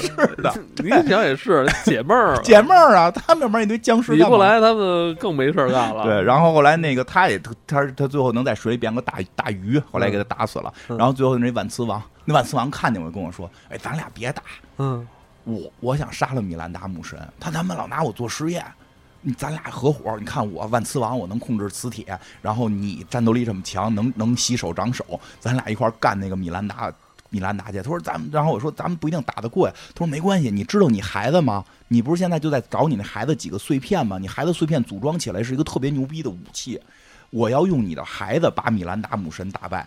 我就急了，我说操，你哪哪哪哪能让我孩子当武器呀？我就打死你，对吧？打死你！好多人说说你不如先跟他合作，你俩先干死米兰达母神，你再打他，对吧？那个，但是呢，我也想到了，他他妈的是万磁王，他能控制磁铁，我都是这个刀枪剑戟的，这这这，我这打出都是都是金属，我怎么干他？我干不过他，对吧？但是这个时候，那你怎么干死的？克里斯来了。我在一个地儿发现克里斯了，克里斯就开始在那儿跟我解释了，说的啊，就是这米兰达克里斯把他弄死的，不是，还是我打的。我一会儿跟你说那儿特扯淡。然后那个克里斯告诉我说的，这个米兰达母神啊，他有一超能力，就是他现在控制的这个变异的这些这些这个细胞可以变换成任何人的脸。我在家打死你的那个媳妇儿，就是就不是你媳妇儿，就是这个米兰达母神。你跟米兰达母神他妈的一直在过日子，你知道吗？哇！那过得也挺好的呀。对，米兰达母神要你的孩子，要你的孩子做做一个仪式，所以你孩子现在被这么肢解，这种类似这么个意思。然后说，当然现在就剩这万磁王没打过了嘛，你可能要跟他打。我这儿有一个这个塑料的一个一个坦克，你可以用这个塑料坦克打。就是这聚叫什么金属聚合体什么的，就是金属就是新材料，新材料，新材料，哎，看着就是一个机器战甲，但说是新材料，这个特对环保材料，特环保，特环保。这边一个那个塑料电锯，这边一个塑料大炮，然后打出的塑料炸弹都是都是这个。然后就为了干他这个这对背后公司也花上千亿研 发的，我说反正说是剩下的，反正说有这么个东西吧。然后呢，我再出去打，就真的不是生化危机了。因为那个人是个万磁王，他并不是像确实还有一段像万磁王是在空中踩着那个漂浮的铁片下来，但是人家就是比万磁王机灵，你知道吗？就是这种情况下，我干嘛还肉体跟你打呀？我直接变身宇宙大帝啊！就是真的，这个这个人后来变身宇宙大帝了，就是就是把各种各样的金属全贴在自己身上，然后不是一个人，也不是用金属打，他变成了一个机器人儿。然后我开着一个坦克车，我开着一个简易坦克车，然后嘟嘟嘟嘟嘟嘟，无限子弹、无限炸弹的跟他打，啊，那就直接秒他呀！呃，还挺好打的，就是打一些关键部位啊，什么有一些套路吧，还真不难打，挺好，挺简单，就把他给打过了。但是打的时候特别逗，跟他妈变形金刚似的，嘎打机器胳膊什么的。我说这他妈是生化危机吗？这块是确实是让大家已经忘了生化危机，就是对呀，这是生化危机吗？我靠他妈逗了。他刚才就克里斯提供了一个线索，就是，呃，跟你生孩子的这个米娅不是你的妻子，生的这个应该是吧？生的时候是，对，好像生的时候是，是后来潜入的。真真正的妻子去哪儿了呢？后来有，后来还真有，我也纳闷，我真正妻子去哪儿了呢？对吧？就是在打完这几个之后，打完这几个之后，是我又看见克里斯了。反正是这个这个，呃啊，我打完这几个之后啊，更神奇，这米兰达母神来了，然后直接给我掏心了，来了一黑虎掏心，把我心脏抓出来，啊，舔着我的心脏走了，然后我就没有了心脏，我就我就想起了比干，就 对吧？米兰达夫人怎么在这时候又出场？母神啊，母神，母神，米兰达母神出来掏了我的心，吃了。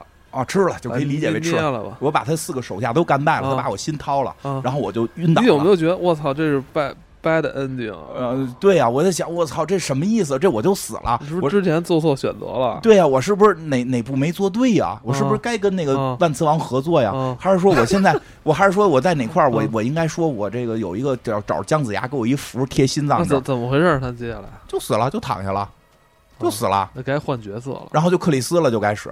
就开始克里斯了，然后是克里斯这个特别逗、特别好玩的，还吐槽呢。克里斯带着小队嘛，说：“操，现在咱必须得进攻了，必须得打起来了。”然后还别别人问呢，说：“哎，克里斯，你知道你有多少年没打仗了吗？你知道你有多少年没实战干了吗？你净他妈搞调查工作，你是不是已经不会打了？你是不是已经生疏了？就是上次他是主角，是生化五嘛？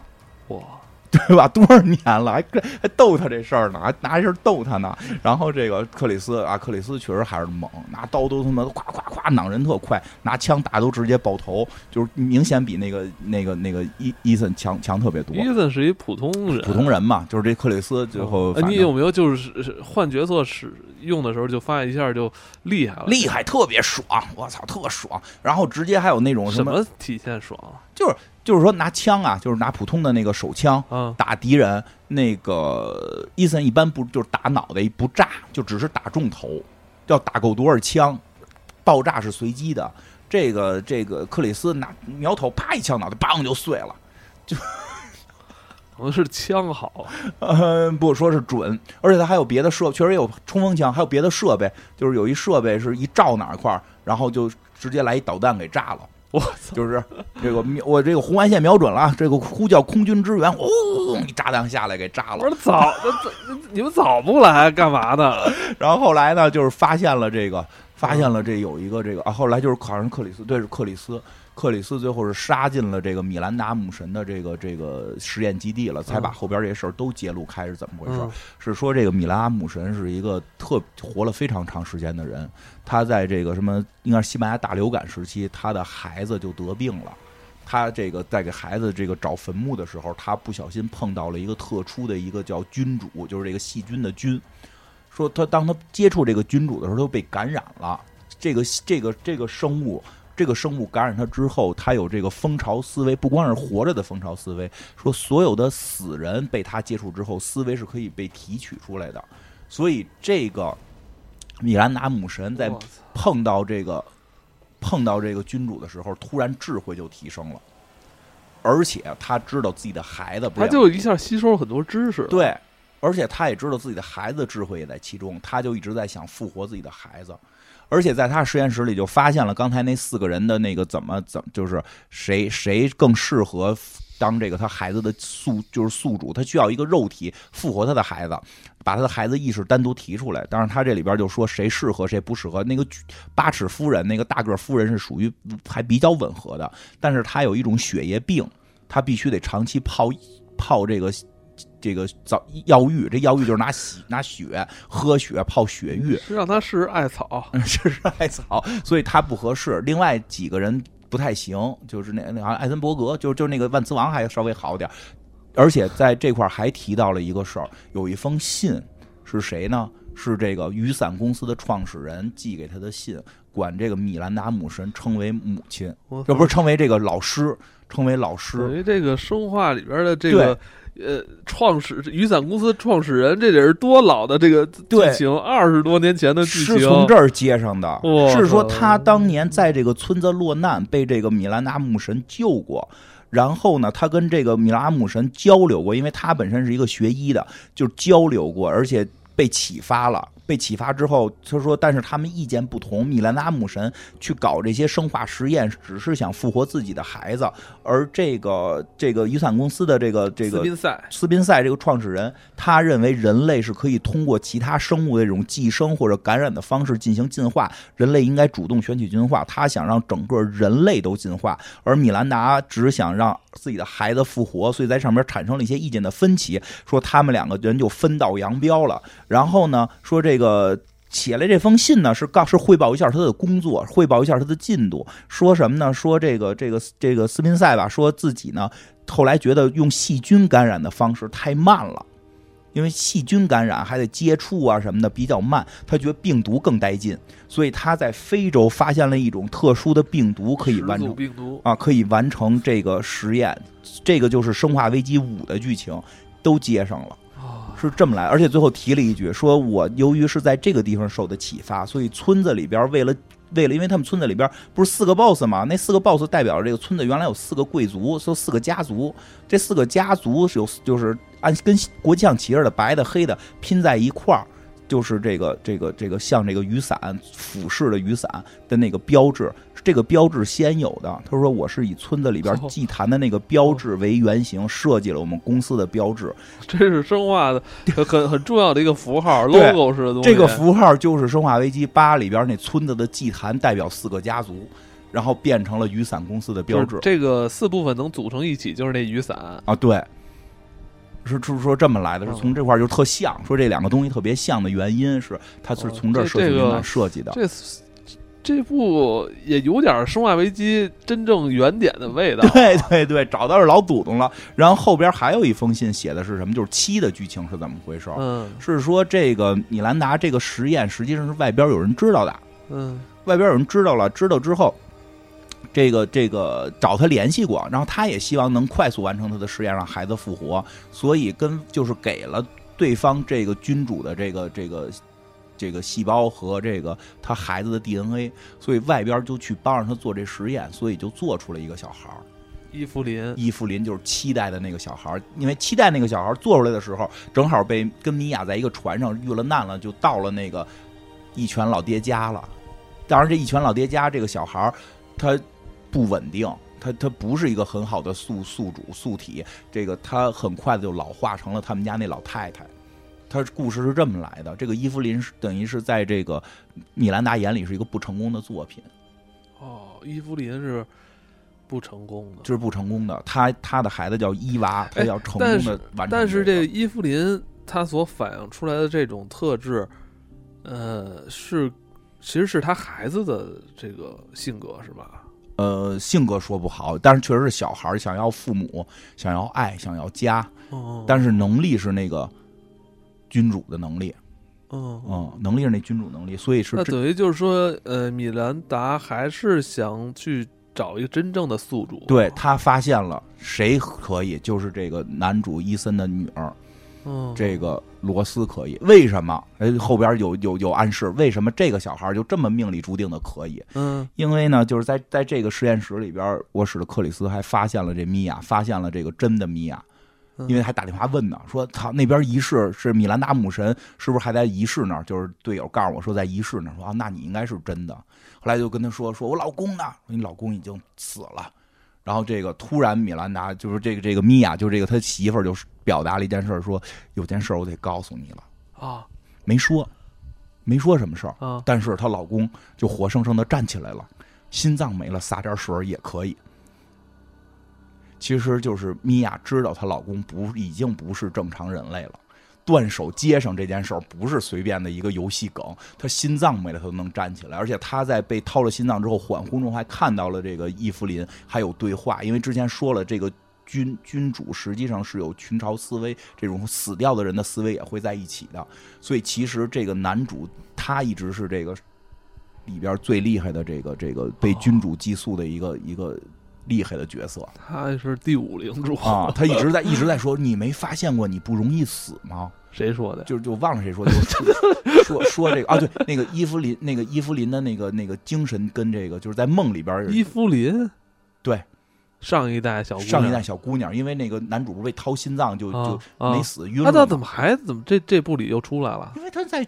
但他们都是那个被那个君主，因为不是说那个君主是可以有死去人的这些思维什么的嘛，就就都是共通的了嘛。所以这个男主在被掏了心之后，跟那个小女孩是有过一段对话的。那说你没觉得你早该死了吗？那一拳老爹早给你打碎了，你早死了，你还是你吗？你是那你是蘑菇，你蘑菇人，你是蘑菇人。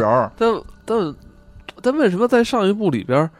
伊森被感染了，为什么米娅在那屋子里边折腾那么久，米娅就没被？那就不知道了。我觉得不是米娅也被感染，但是我玩那条线是被感染了，我不知道那个不是我那条线，可能就是俩蘑菇人生的一个。对，对，是这么个原因。所以那个孩子都被切碎了，最后在祭坛上重新组装，然后又变成一个小孩被给拖起来。然后，但是作为这个已经被蘑菇寄生的这个这个伊森，因依依然为了父爱要去杀死这个。母神，反正最后结果就是跟母神的一场单挑。然后在那儿，我把所有的装备都买光了，然后就买了最好的那个枪的一些子弹。去那个男爵那儿买？男爵救的我，是男爵救的我，给我搁在马车上。男爵救的我，男爵还说：“你开不开门？你开门，整个世界都会变化什么的。”什么这么哲学？这么哲学？说了点哲学的话吧，说了点哲学的话，然后我下去把母神干死。说的感觉要出柜似的，干死，干死。那眼前的这扇门，你要不要推开？推开就是你的面对崭新的世界。就这意思，就这意思，就这意思啊！干死了，干死之后，打死这个母神之后，你有没有问心自问，我为什么还活着？没有心脏？不关心，救女儿，不管我是不是蘑菇人，不管我是谁，有了孩子，所有哲学问题都可以抛弃到一边。我欲成仙，对，快乐神仙是吧？我救女儿最重要，我救女儿最重要。我操！我欲成仙。快乐齐天，我操！真的是把女儿给救了之后，这个伊森死了。他的女儿不也是一个怪物吗？不要这么说我的女儿，太恐怖了。其实后来有人说，就是最吓人的是这女孩。这个后来这伊森死呢，也是就是身上开始那个就是精化呀什么的，已经感觉不行了，而且其实已经明确知道他就是个蘑菇人了。然后呢，克里斯还想救他。但是克里斯说，他找到那个君主了，在君主身上装了一炸弹，说咱们现在逃出这村儿，给他炸了就完了。没有 BOSS 能躲过克里斯的弹药，对，没有人，没有人啊，没有人。我记得之前还扔过手机炸什么的，反正有各种办法炸。反正克里斯说：“你看，我有生化大炸弹，生化危机大炸弹，我这插完了啊，我这一会儿出去，砰就给他炸死了，咱就走就行了。”就就就，但是伊森说的，为了救这个。救这个克里斯他们，就是说的我断后，你们走，然后他去断后，然后赴死，炸死了。然后米娅在飞机上等着啊，我老公呢？就是他走了，就这样。然后就就就结束。米娅这集等于就是米娅活了，男主死了。然后这个克克里斯带着这个罗斯这个小姑娘，这个你不知道是人是蘑菇还是什么大妖怪的这个小姑娘，就坐着飞机就走了。但但是这里边好像提了个细节，就那个 B 什么什么那个那个那个组织还往这对对还往这还往这村里边投投放生化武器呢，还掺和呢。还掺和呢，但是没说明白是怎么回事儿还投放干嘛？这村不都没人？不知道多少你给杀了吗？他们也特纳闷他们也特纳闷说：“你看他们投放的这是什么？一看是一个那个生化僵尸。说这这都有联系。说可能那个组织不是说就有有组织跟那个米兰达姆神有勾勾结吗？什么的？是可能他们是一块儿的，是从这儿来的。”村还能要没活人了，没村村都炸炸秃了。但是结尾特别神，结尾就是说打完之后彩这个字幕之后有一段彩蛋，该该到清明了啊，到清明节了。他若干年之后的清明节，罗斯过来给爸爸上坟。扫墓，扫墓啊，扫墓上坟，然后有人有穿戴着黑衣、戴着眼镜找他了，说你跟我走，说的这个执行什么什么任务，然后反正那意思吧，这这罗斯那意思就是说，别让你家克里斯小心点啊，别别老跟我这递葛啊，姐牛逼着呢，就这劲儿吧，就这劲儿吧，反正明白吧，就是他其实他就是生化武器。它就是一个完整体，就可以想象成有点像什么生化生化危机电影里边的那个那个谁米拉乔沃维奇演的那角色了，就是他就但是他是有理智可以那什么的，是这样。所以有人特别有意思，有人说那个在最后这个彩蛋的时候，他们就调了那个是呃照相机视角，照相机视角发现伊森没死，那不是伊森吧？那就不知道了，年轻的一个。青年，反正就是开普通给你留了这么一个彩蛋，那就不知道是谁了，也没准是威斯克的儿子。这不是《生化六》里边好像有这个角色吗？所以他们说再往下一代就是看这帮看看这帮生二代、生化二代这打起来。呃，最后打半天我死了，什么意思？就我这主角死了呀，伊森死了啊，嗯，我还错怪了我媳妇儿，我媳妇儿就是开始那不是我媳妇儿，我都错怪她了。我就就后来还，哎，真是想不了那么多了。对对，当然不是有人也有人说说不一定，嗨，这这真死假死不好说。这都蘑菇了，跟开开开放开放开放式结局。对，但是我觉得打着还挺好玩的，是吧？嗯，这这个这一座里边《生化危呃生化危机》还是圆了一部分这个。对对对对，主要是它的后半程，因为前半程的啊，前半程还有狼人，什么都有。就前半程弄得特别的范海辛，后头给你往回反的时候，觉得我操全合上了，而且连那个初始的那些东西都都都是相关的。我觉得哎，这设计的还挺好玩，挺有意思。而且而且打夫人那一段是特传统的生化打法，就是你需要开一些机关去打那个他女儿。呃。反正，在在这座里边，还是保留了一些生化的一些经典要素。对对对对，有的。对，而且还有个小技巧，如果有有想挑战的朋友，我跟你说一下，因为这个游戏里边的子弹量是非常有限的。哦。我打的是硬核模式，你打你有些敌人你不用打死，但你打死敌人，敌人会掉东西。但是不掉子弹，掉的是一些可以卖钱的东西，也有些解谜的内容啊。这解谜内容还挺丰富的，解谜内容我也没有玩全，但就是说有一个小的提示，就是因为子弹有限嘛，所以在那个武器是可以升级的，可以在公爵那儿升级。第一个提示你。之前会打到肉，肉都不要卖，最后能做饭。你是一顿饭都没做上，我就最后做上了一顿饭，我就做了一个加血的饭。它有那个格挡能够那个那个更强，跑步更快，我都没有，就做了一顿饭。然后还有一个特别重要的是，它升级武器，或者说你捡到了那个武器的一些设备，一旦只要跟弹药量有关，比如说说的我原来这这枪能装十颗子弹，说你现在升级能改十二颗子弹，一定把这枪里子弹打光了再升，因为这个。弹壳里如果是零发子弹，你升级直接就变满的。哦，对，就这种用这种方法节省了特别多的子弹。哦，这还真是一个有用的小贴士。对对对，这个你要想打的时候用这个方法，其实会会好打一点。嗯，哎，像你刚才说的，这座有点像电影了哈。对对对，这个主角已经人不像人的感觉。对对对，其实其实玩和看都可以。其实我觉得，可能下一座主角还真不一定是这个肉丝啊。就是他们说，可能也有人说，可能还是伊伊森。伊我我感觉好像卡普通经经常会，可能这一座让你觉得应该顺理成成章该谁的时候，他下一步给你换一下。因为其实卡普通之前那老一代那些人都岁数很大了，那克里斯按现在算得五十好几了，利昂利昂也利昂应该四十大几了。因为那个打史克里斯时候，别人还说呢，说你不打。李想是不是上班第一天被？对对对，上班第一天，上班第一天就是浣熊镇的那个遭遇。因为那里边那些就是克里斯的队员还跟他说呢，说你身材走样了，说你很已经不怎么打仗，你身材都走样了，所以就是他不想一直让你去玩克里斯了。其实六的时候吧，好像是就是出了一些新的新的，还有那些那个克莱尔。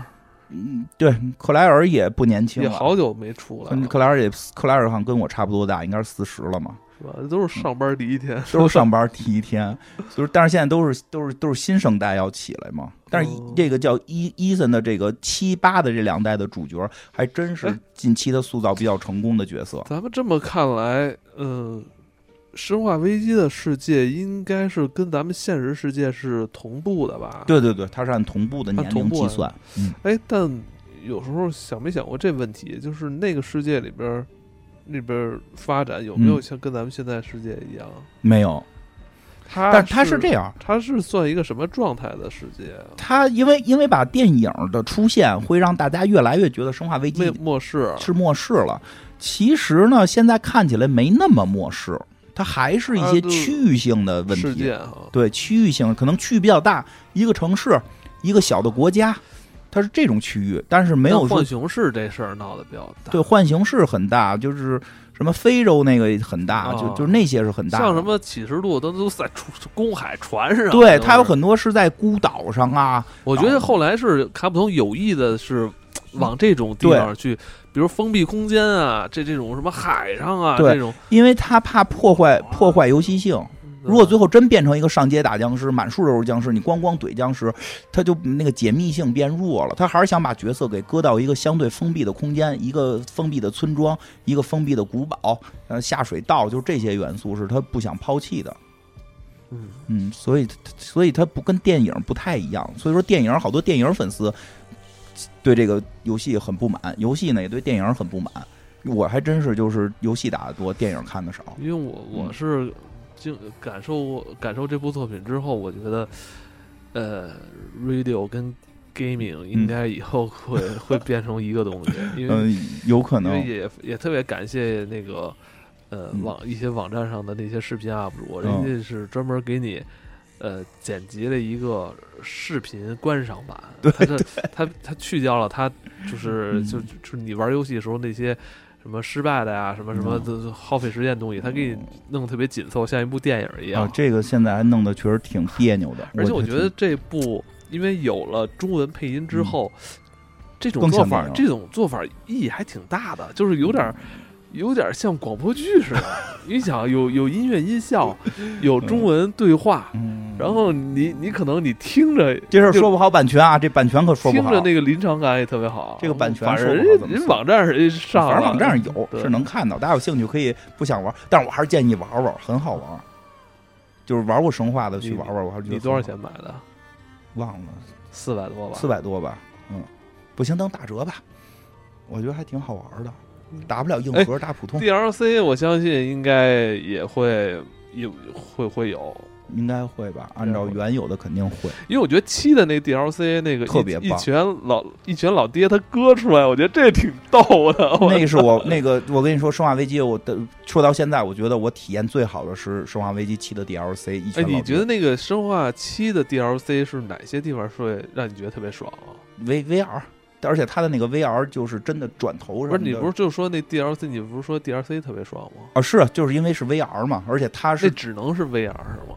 不是吧？应该可以不用 VR，但不用 VR 玩的感受不一样。那你是在打七的时候，你后来已经就是都打完之后嗯再玩七，你觉得就是除了 VR 这部分，嗯你觉得是剧情特别爽是呃，吗？剧情也不错，就是前前一半的七的前三分之一的压迫感太强了，因为你没有武器，你身上只有一把枪，然后你要面对也那个屋子里也没有别的怪，就是一群老爹来回我。觉得，我觉得他按他这个、按他这个过往这些作品的嗯这个脉络，都是五射击，哎六也是偏射击，但是启示录挺恐怖的，嗯他好像就是隔着一部就恐怖一部射击，一部恐怖一部射击。嗯，差不太多吧。启示录是特意想回归原来的那个感觉，启示录我也觉得挺好玩我。觉得下一步可能会恐更恐怖。我估计他可能就是，要不然就出新启示录，因为他现在按原有的那个什么一二三，就后来往那个五之后五六五六七八这么排，都是第一人称射击，包括重置版都是射击，哦，对，这部也是第一人称。它都是第一人称，哦，但实际不影响。七也是第一人称，但是它并不影响那个，它不是把射击作为主元素。哎，我觉得这个你说第一人称这事儿，我伊森那手可是够遭罪的。啊，哎，这左边这只手啥拉什么杀拉手指什头，被咬掉，完了又穿刺，然后砍，哦我操！对，别纳闷儿，为什么这撒点水就长上？结尾告诉你了，你他是个蘑菇人儿剧透，啊、这这大家都知道了。好吧，我嗯今天这期时间也不短啊。是，对，嗯，反正这个近期确实。这个电影跟游戏啊比较丰富，对好玩的东西又回来了的感觉。是又回来点儿。好吧，那我们今天就节目就到这里了。好的，嗯，拜拜。